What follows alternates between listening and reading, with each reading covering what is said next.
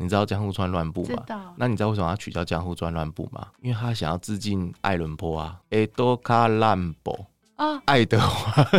爱伦坡，他知道取叫爱德华爱伦坡，所以他叫爱多卡瓦兰博。你用日文去念爱德卡兰博，就是这么无聊。真的，真的，真的，推理小说家就是这么无聊。我们喜欢玩这种，感觉有点，就是字的变味的那种。这就是我们说叫欧吉三诺打架的，就是老头的谐音笑话。哦，对，就是这样。对，这个书名当时为什么不叫猩红侧写，而是用速写？就是不能这样，但是他其实在讲。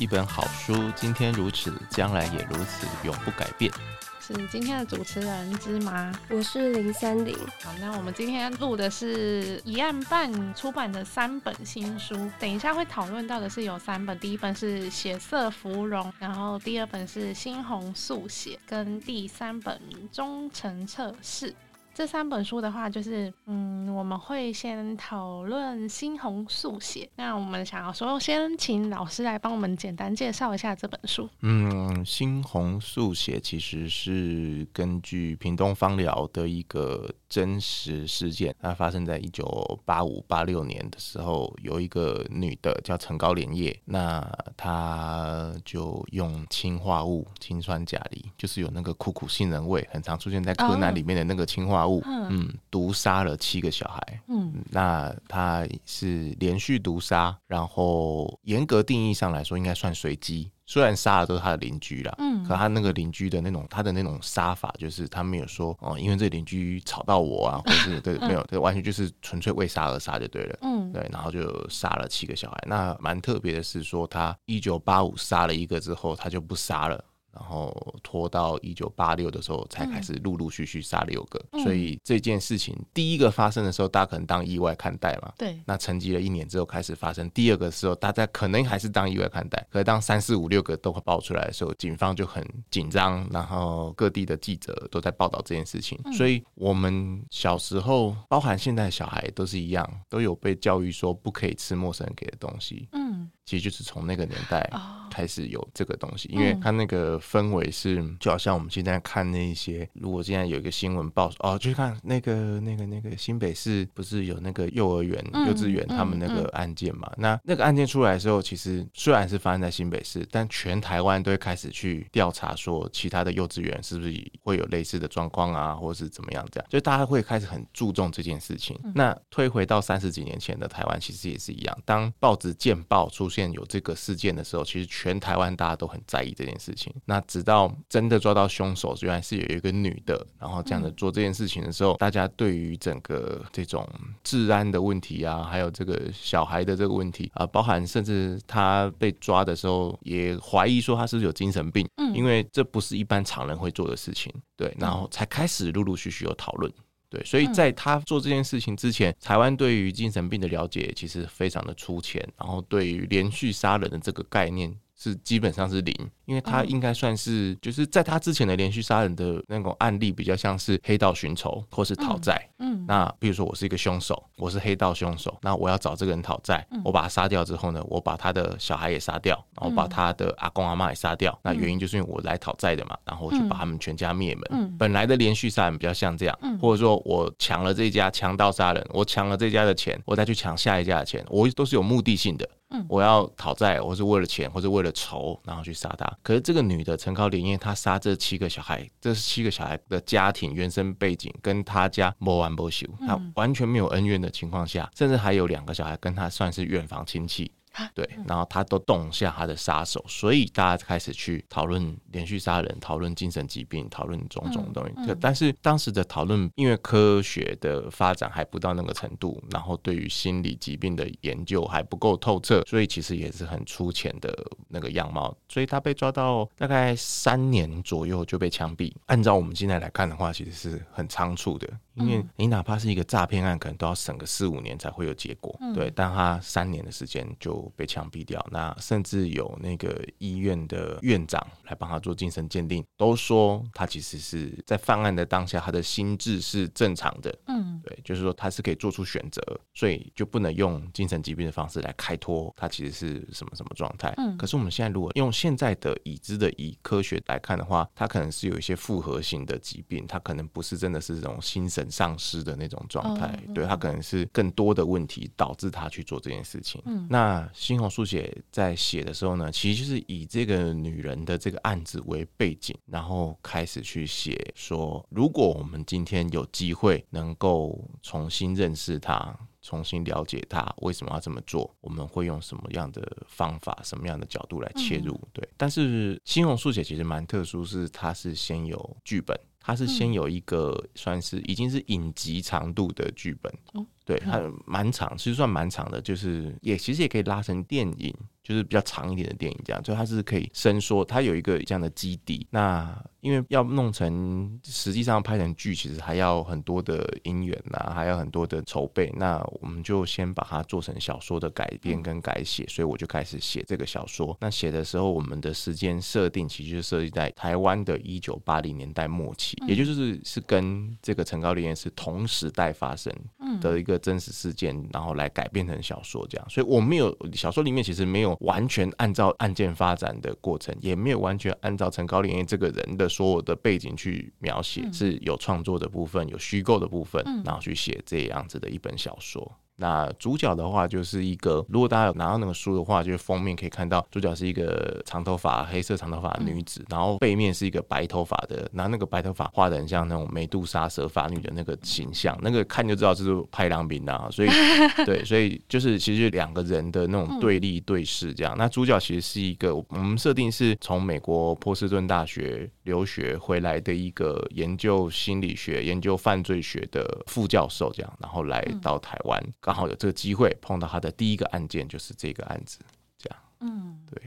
就是刚刚有提到说，女主角是一个研究学者，那女主角是教乐学，那她主要调查案件的方式是用速写的方式，速写也是这一本书的命名嘛。那我想要请问老师，就是当初是为什么会选择用这种调查方式作为这本书的主轴？是因为就是想要让读者知道，就是速写这个方式是在一九八零年代算是一个比较新颖，就是想说就是可以带进来台湾的调查的领域这样子吗？嗯，就是我们现在。翻译叫犯罪侧写嘛，就是就是对，叫犯罪侧写。那当初剧本不是我写的，剧本是有另外有编剧有团队他们在做。剧本当初在做的时候，其实就有去参考台湾有翻中文，然后 Netflix 上面也有上的那个有一个影集叫做《破案神探》。嗯，就是影集本身是改编自书的《破案神探》，但是书的内容其实是真实事件下去去写真实的作者真实的事发生在美国的那个他们当时波士顿大学跟那个。FBI 合作的一些过程，然后他们把它做成书，书之后改拍成影集这样。但影集现在两季之后就胎死腹中了，没有第三季，很可惜，对，很可惜。因为它虽然是一九七零八零这样子有时代感背景的这个戏，然后它需要的那个场景跟服装跟那些美术设计其实是非常繁重的。嗯，它那个其实不亚于就是你拍那种古装剧、中古世纪，可能比中古世纪还要难拍，因为它有很多东西的细节要弄，所以我们看起来好像就是一个呃时代的那种剧。但是它其实后面的那个成本非常庞大，嗯，还要包含他们真的去做那种填调，到监狱里面去收集的那些资料，这样。那编剧刚开始在做的时候，其实就是有意要让陈高连叶这个案子的改编跟改写呢，跟这个犯罪侧写是有一点关联，有一点关系在。那我自己其实是阴错阳差，就是我后来在接到要改编小说这件事情嘛，然后改编小说这件事情的时候，编剧团队跟我们老板其实都有提到《破案神探》这个作品。都有提到，因为它是真实事件嘛，发生在美国。然后我就因为在改编的时候，我其实没有那个空闲去看《破案神探》。嗯。对，我只能大概知道哦，有一个这样子，有一群人，他们是学术团体，是学者，然后跟 FBI 合作，到监狱里面去找了很多连续杀人犯，然后跟他们采访他们，口访他们，然后也发生了很多一些事件，慢慢了解说，连续杀人犯这个名词是这一群人的努力才定下这个名词的，对，就 serial killers 就是这个东西才是这样子弄下来的。嗯、那我只知道这样，我不知道很多的细节，我就开始去改编。花比较多时间，像我跑到芳寮去一趟嘛，然后去当地的小学，去户政事务所，到处去妈祖庙那边去看，啊，做他的填调，做那很多的那个新闻简报啊什么去读这个资料。我花比较多时间在读判决书跟新闻资料，再开始进行我的小说创作。嗯，等我小说创作到大概三分之二的时候，那个时候剩下的工作是把情节、把叙事、把对话再修好一点，修的漂亮一点。大致上的剧情其实已经走差不多的时候，我想说，哎，那。那应该看一下《破案神探》，对，就应该来看一下《破案神探》。那是先看剧，结果看剧的时候，我第一季快看完的时候，我看得毛骨悚然呢，我看得汗毛直立。我打电话跟我老板说，怎么会是一样的？就是对，怎么可以这样子？怎么会是一样？怎么会发生这种事情？然后我，我老板才跟我说。早在叫我做这个改编之前的时候，就叫我去看《破案神探》，但是我没有去看的嘛。然后我只是根据剧的设定，再去走走走走走，就就走出一样。譬如说，这个王月雪呢，她其实是你们如果去看《破案神探》的话，当时帮助 FBI 去建立这个资料背景的这个人，她就是波士顿大学的女教授。嗯，她本来就是女教授，就是王月雪本来就是她，就是是一样的人就对了。然后再来就是这个女教授呢，其实她在影集里面就有很小很少小小只有几幕而已，其实就有演到说他其实有一个同性恋人，嗯，就是那个年代的女同志就对。嗯、但是王玉雪的故事，其实，在行进过程当中，我也设计了一个对，然后说怎么会这样子？然后就就老板就说没有啊，本来就要你这样子，就是故事自己这样发展成这样子，完全无法料到，就真的就是这样子。那我后来就在想说。我要再帮他再多一点设计，我不要让他只是致敬他，或是改写自破案神探的这个框架，所以我拉了一些设定，是我把王月雪设定是他的教授，其实才是那个帮助 FBI 的那个女教授，她其实她的学生，就我把他设定是他是那个学生，然后他在那边念了十年之后回到台湾来，然后接着第一个案子刚好是陈高连的案件，那这样子我就可以跟破案神探的那个脉络叙事脉络就可以比较连贯的下来，对，只是他。有些影子显然就是按照就是美国那位女教授的那个那个形象去走。那在这里面，其实我自己还没有写过这种同志，然后真的有发生感情的纠葛在小说里面去进行。对，就是男同志都还没写过，但是我就要先揣摩女同志的那种状态。那当然也读了一些就是女性她们相关的，还有女同志她们之间相处的模式，以及一九八零年代末期的同志的氛围可能会是什么样子。嗯，对，因为。我一九八六才出生，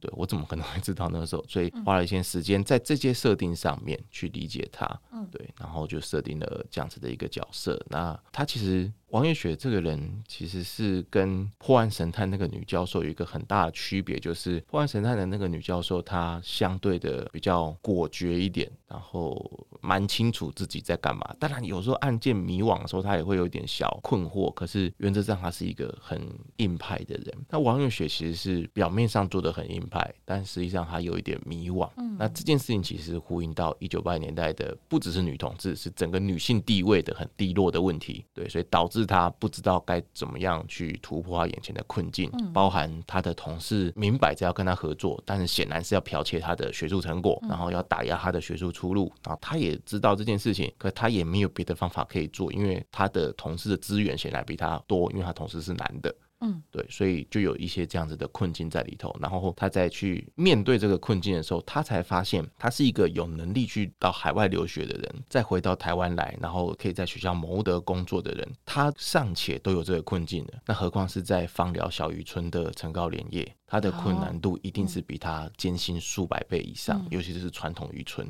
对，所以在这个过程当中，他算是跟这个罪犯、跟这个连续杀人犯在监狱第一次见面的时候，两个人的交谈开始有一些互动跟互相的理解。嗯对，就他们开始互相有些理解。其实那比较多的其实是月雪对他的理解。嗯对，那那个那个杀人犯其实他们也要理解别人的意思。对对对，啊，然后开始有一些互动，开始有理解。但是我在写这个理解的过程当中，在写他去监狱。与去探望他，去采访他这个过程当中，因为那时候在写的时候都没有看《破案神探》，所以还好没有看。因为如果我看的话，我可能会有很多的书写方向会被影响，嗯、就是他们怎么样去跟他吵架啊，或者是怎么样被他骗啊，然后被他骗去去找错误的资讯啊，或者什么，可能会往那个方向走。但我那时候因为没有看，所以我当时在想说，我要怎么样去描写那个场景，是他进到里面去，然后他自己又有点不安，他有点彷徨，然后对方又是一个阴晴不定的很怪的人，所以我就想到说，哎，我可以用以前打的那个电动，就《沉默之丘》，对，我可以把《沉默之丘》里面的那种对人性的那种黑暗面的描写，把它融合在这里面。对，所以你在看小说的时候，你会看到有些场景是很超现实的呈现，哦、但那个其实是学《沉默之丘》，就直接就是致敬《沉默之丘》，有很多场景，包含房子变成钢筋凸出来啊，然后生锈的铁网，然后楼梯变得很斑驳，然后水泥掉下来的、嗯、这些等等东西，其实都是《沉默之丘》里面他要去呈现出一个人内心的黑暗面的世界的一个面目。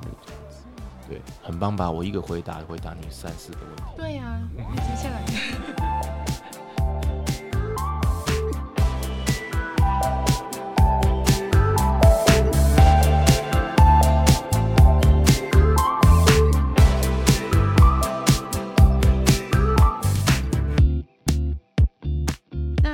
写这个方式就是，呃，乐学它是可以凭着一个场景或是照片，它就可以想象犯人的背景跟心态这样子。嗯、犯罪侧写其实是这样，就是福尔摩斯时代的时候，这本小说为什么要取叫猩红速写而不叫猩红侧写的原因，是因为我就是玩了一个很无聊的推理小说的梗，就是猩红速写的英文是 Sketch of Scarlet，就 Sketch 是素素描嘛，啊、嗯，然后 Scarlet 是暗红色。对，那福尔摩斯的第一部推理小说，就是柯南道尔的第一部福尔摩斯推理小说，它叫做《暗红色研究》，它是 Study of Scarlet，所以它是研究暗红色的东西。嗯，一个签名写一个德文的 Revenge 这样。那我是暗红色的速写 Sketch，嗯，所以故意取 S 跟 S 的开头，所以是很无聊。推理小说家喜欢玩这种东西，比如说江户川乱步，你知道江户川乱步吗？那你知道为什么要取叫江户川乱步吗？因为他想要致敬爱伦坡啊，爱德华兰博啊，爱德华 爱伦坡，他只要取叫爱德华爱伦坡，所以他叫爱德华兰博。嗯、你用日文去念爱德华兰博，嗯、就是这么无聊，真的，真的，真的。推理小说家就是这么无聊，我们喜欢玩这种，感觉有点 就是字的变位的那种，就是我们说要欧吉三诺大家的，就是老头的谐音笑话。哦，对，就是这样。对，这个书名当时为什么不叫猩红侧写，而是用速写，就是为了取这个。但是他其实在讲的其实是犯罪侧写。嗯、那福尔摩斯那个时候他的一个呈现的方式是，福尔摩斯第一次见到华生，然后华生登场的时候是要找房子的一个房客，然后听说他要可能要分租贝克街。什么什么？那福尔摩斯就说：“你是不是有去阿富汗从军？”然后，嗯，他就一懵，就是陌生人，你怎么知道我有去阿富汗从军？他就开始讲一连串说：“你来的时候呢，左脚比较轻，右脚比较重，所以你的脚有受过伤。然后你的左手是怎么样？然后你的肤色跟你的脸的肤色不合，所以你曾经有受过很多的日晒。然后你的什么什么形象，再加上你的职业，我研判你可能是军医，懂吗？嗯、他就讲了一坨这个东西。他那个时候说叫做就是类似像现象诠释的一种手段，嗯嗯、就是有时候他会说看你的脚的鞋子的鞋后跟，我就知道是你是一个性子很急的人。嗯、为什么？因为你的鞋后跟。都有那个你的右脚有被你左脚踩过的样子，你的左脚有被你右脚踩过的样子，表示你脱鞋的时候都是用脚后跟在蹭，你不是弯下腰来把鞋带解开，然后再把鞋子，你是用脚后跟然后蹭蹭蹭，然后就登梯子上楼的那种，所以你种很性急，就是你身边所有东西会留下你的足迹，会留下你的急症，这样。那犯罪侧写其实也是类似这样，就是他他是透过这个现场，比如说里面小说里面写的一幕是菜市场，那他就要透过这个菜市场去了解说，在这个地方，然后。正在做生意，跟两档生意早市跟黄昏市场这两档生意的中断啊，然后他们进到这个地方去之后，然后去研判说，那如果是在黄昏市场正要开始的时候，大家在上货卸货的时候，这个女孩是怎么样倒在这个地方？那为什么会倒在这个地方？然后没有马上被发现的一个原因是什么？以及会选在这个地方去做犯案，然后针对这个人的时候，我们怎么去描绘出这个人的一些特质？譬如说《破案神探》里面就有一幕，我记得是他说。他们不知道去调查一个什么人，然后走到一个那个垃圾废弃场，然后其中一个那个年纪比较大就说什么呃不知道什么样原因，所以犯人基本上一定是这个地方的人，就犯人不会是外地的人。嗯，那可是当地的警方都觉得说我们这边很平静很 peace，不会有这么暴力事件，一定是外人造成的。但是那个 FBI 就说根据基证，根据他们的这个归纳，基本基本上不会是因为要知道那个地点，然后要知道什么时间有人，什么时间没人，要知道怎么下手，可能只有本地人才做得出来。对，那当时他们犯罪侧写在侧写这个、连续杀人犯的时候，其实发生一个，现在想起来也是可能是时代背景的关系，就是他们归纳出连续杀人犯的几个面向，就是白人，然后男性，然后小时候会有对性方面有。冲动、性冲动，或是有很早期的尝试对性方面这之类，再来就是他可能会欺负小动物，或是虐杀小动物啊等等的，他有归纳出几个面向，说可能你符合几点，你可能就会是有这样子的特质。嗯，但随着时代的演变，开始有女的连续杀人犯，开始有。黑肤色、深肤色、不同肤色的连续杀人犯，所以他们这个定义其实也会不断的去做修整、做改变。可以有几个基本上可以归纳的，就这样归纳出来。那王月雪其实就是拿他们的这个归纳后的成果进到这里面去统整出这个陈高莲叶，或者就是这个书里面的陈林淑芬，然后去归纳出他为什么要这么做，去推断他为什么要这么做，去推断出他的动机在哪里。因为陈林淑芬或是真实事件的陈高连业跟 FBI 同整出来的结果有一个很，而有两个很大的区别，就是第一个，他对性的这个探索的这个冲动是没有什么记录的。不能说没有，就是但是没有什么记录，可能是那个年代女性本来就不会大啦啦的讲，就是说啊，其实我很小的时候就怎样怎样，对啊，女性可能是很优美，因为没有讲那个年代。那第二个是她的确在一九八五年开始动手之前，她自己有小孩，然后她其实也没有虐待她小孩，那她也没有在乡里间有过什么虐待动物或是怎么样的，她就是一个大家说的一个隔壁还蛮亲切的一个阿姨，就这样子而已。所以她不符合那些基证跟迹象，所以。对王月雪来说，她是一个很特殊的存在，嗯，所以她才要进到监狱里面去去侧写她。哦，对，破案神探其实推荐听众朋友们一定要去看，嗯、对。然后在在刚刚唐木讲那个犯罪侧写的各种的动作啊，你你也可以去看另外一部叫做《新世纪福尔摩斯》。他就是刚刚讲那个桥段，其实就是来自这部剧啦。那他就是透过走路的姿势也好啊，然后身上的伤口啊，还是什么的，甚至他里面有个桥段，就是他看到他同事 A 一个男生跟一个他的另外同事女生这样子，他就可以很快就跟他讲说，你们是不是昨天晚上偷偷约会？然后用了什么姿势还是什么的，这种这种事情也可以，它就是一种侧写的概念这样子。然后，嗯，破案神探的话，它有一句我觉得我自己印象蛮深刻的，就说所有的这些连续杀人犯之所以会一直层出不穷的出现，其实跟当时的美国的政治动乱也好，或是这这样的一个凶残的杀人手法。不断的出现，包括说泰德邦迪啊，或者是之前很红的那个食人魔达莫啊，种种都某种程度的反映出这个社会的烂惨啊，对，然后种种的动荡或什么的，嗯、造成了这样子的一个反馈，这样子，对，因为很多连续杀人犯，他们其实都非常早发，有迹象，对，十几二十岁开始。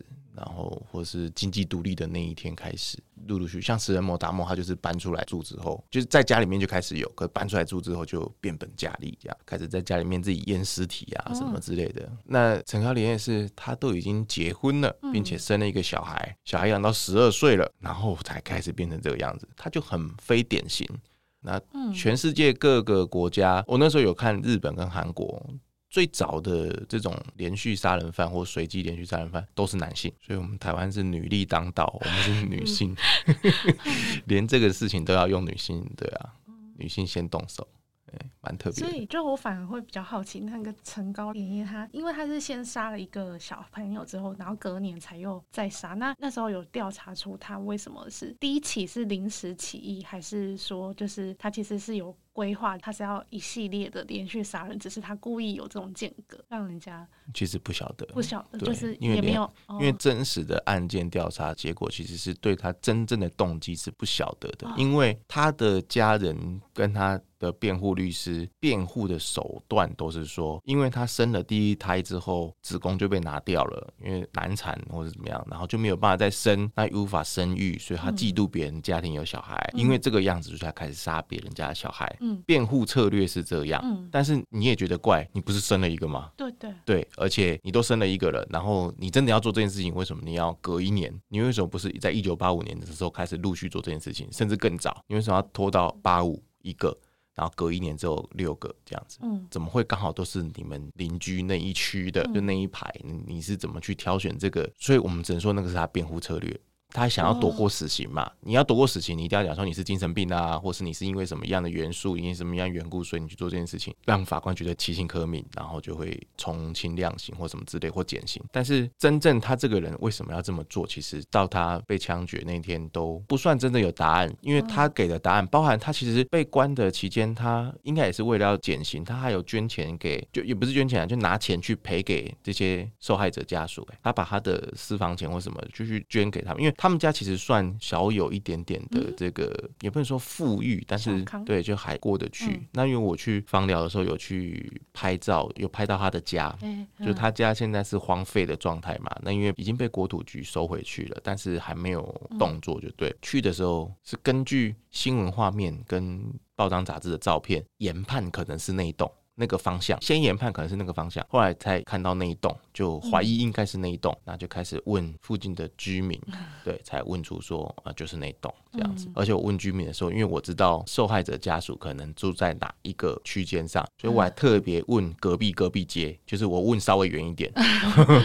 对，不好意思去问到真实的，我就问稍微远一点。那问了几个之后，就确定那一栋就是他家。嗯，那他家那个状态是，他是两层楼的透天。嗯，我们一般讲透天住，它都是它的那个面宽都会比较窄，往上涨。房子应该是前面是客厅，中间是楼梯，嗯、后面是灶咖，一般这种狭长型的嘛，对。他们家不是说，他们家是一个比较方形的，所以他家的门面很宽。嗯、应该说他家的一楼的门面就是一般人的门面嘛，可是他的一楼的旁边还有等于是像一个走廊啊，或是什么的一个东西，然后两层楼，所以它的占地其实是相对宽的，而且他家正对提防，是海景第一排。对，